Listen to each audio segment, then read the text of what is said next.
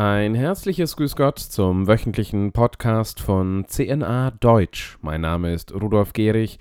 Ich bin der Rom-Korrespondent für CNA Deutsch und gebe Ihnen heute wieder einen kurzen Überblick über die neuesten Nachrichten vom Heiligen Stuhl.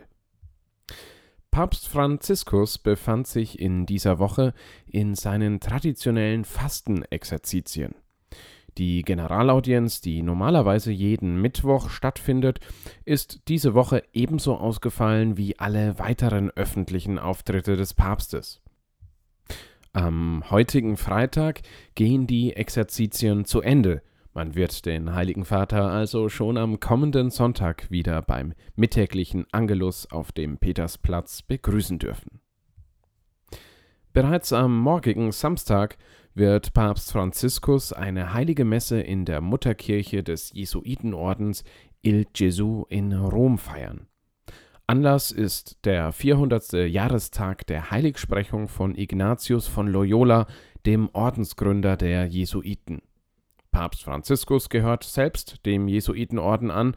Das aktuelle ignatianische Jahr zu Ehren des Ordensgründers endet am 31. Juli dem Todestag des Heiligen.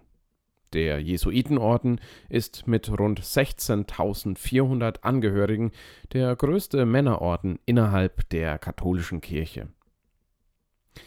Unterdessen beschäftigt der Krieg in der Ukraine weiterhin auch den Vatikan. So hat Papst Franziskus am Sonntag vor einer Woche noch beim Angelusgebet auf dem Petersplatz erneut zum Frieden in der Ukraine aufgerufen und gefordert, dass humanitäre Korridore für die betroffenen Menschen eingerichtet werden müssten.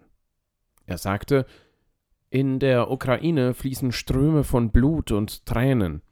Es geht nicht nur um eine militärische Operation, sondern um einen Krieg, der Tod sät, Zerstörung anrichtet und Elend und Leid.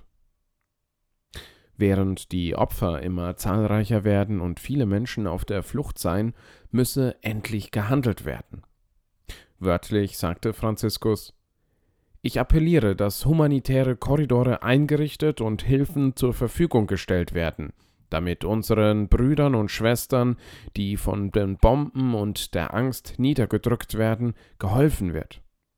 Ich danke allen, die Flüchtlinge aufnehmen, und ich flehe darum, dass die bewaffneten Angriffe aufhören und die Verhandlungen überwiegen, vor allem der gesunde Menschenverstand und die Wahrung des Völkerrechts.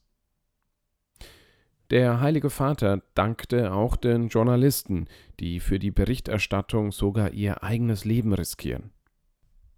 Weiter erklärte Papst Franziskus, der Heilige Stuhl ist bereit, alles zu tun, um sich in den Dienst des Friedens zu stellen. Unterdessen sind im Auftrag des Papstes sowohl der Almosenmeister des Vatikan, Kardinal Konrad Krajewski, sowie der emeritierte Präfekt des Dikasteriums für die ganzheitliche Entwicklung des Menschen, Kardinal Michael Czerny, in die Ukraine gereist. Der Papst sagte dazu, die Präsenz dieser Kardinäle steht für die Präsenz des Papstes und die Präsenz aller Gläubigen, und sie soll zeigen, der Krieg ist ein Wahnsinn. Hört auf mit dieser Grausamkeit.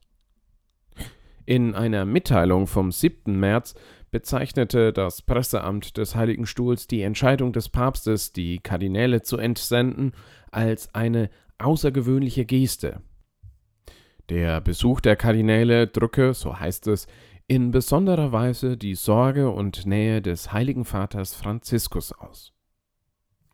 Kardinal Krajewski befindet sich derzeit an der polnisch-ukrainischen Grenze, um Flüchtlinge und Freiwillige in den Unterkünften und Heimen zu besuchen. Kardinal Czerny traf am Dienstag in Ungarn ein, um dort ebenfalls Aufnahmezentren zu besuchen. Dort reagierte der Vatikanabgesandte auf die Nachricht, dass ein Kinderkrankenhaus bombardiert wurde. Jenny unterstützte die Reaktion des vatikanischen Staatssekretärs Kardinal Pietro Parolin, der die Bombardierung des Entbindungs- und Kinderkrankenhauses in der Stadt im Südosten der Ukraine am 9. März als inakzeptabel bezeichnet hatte. Kardinal Parolin hat recht, das ist inakzeptabel, so Czerny wörtlich. Wir müssen diese Angriffe auf Zivilisten stoppen. Wie die Friedensmission des Vatikan weiter verlaufen wird und was der Papst von seinen Exerzitien berichten wird, das erfahren Sie selbstverständlich hier bei uns. Dort finden Sie auch alle weiteren Nachrichten aus Deutschland und der Weltkirche. Besuchen Sie uns doch einfach regelmäßig auf unserer Internetseite unter www.cnadeutsch.de. Ich wünsche Ihnen bis dahin ein gesegnetes Wochenende. Machen Sie es gut und auf Wiederhören. Ihr Rudolf Gehrig.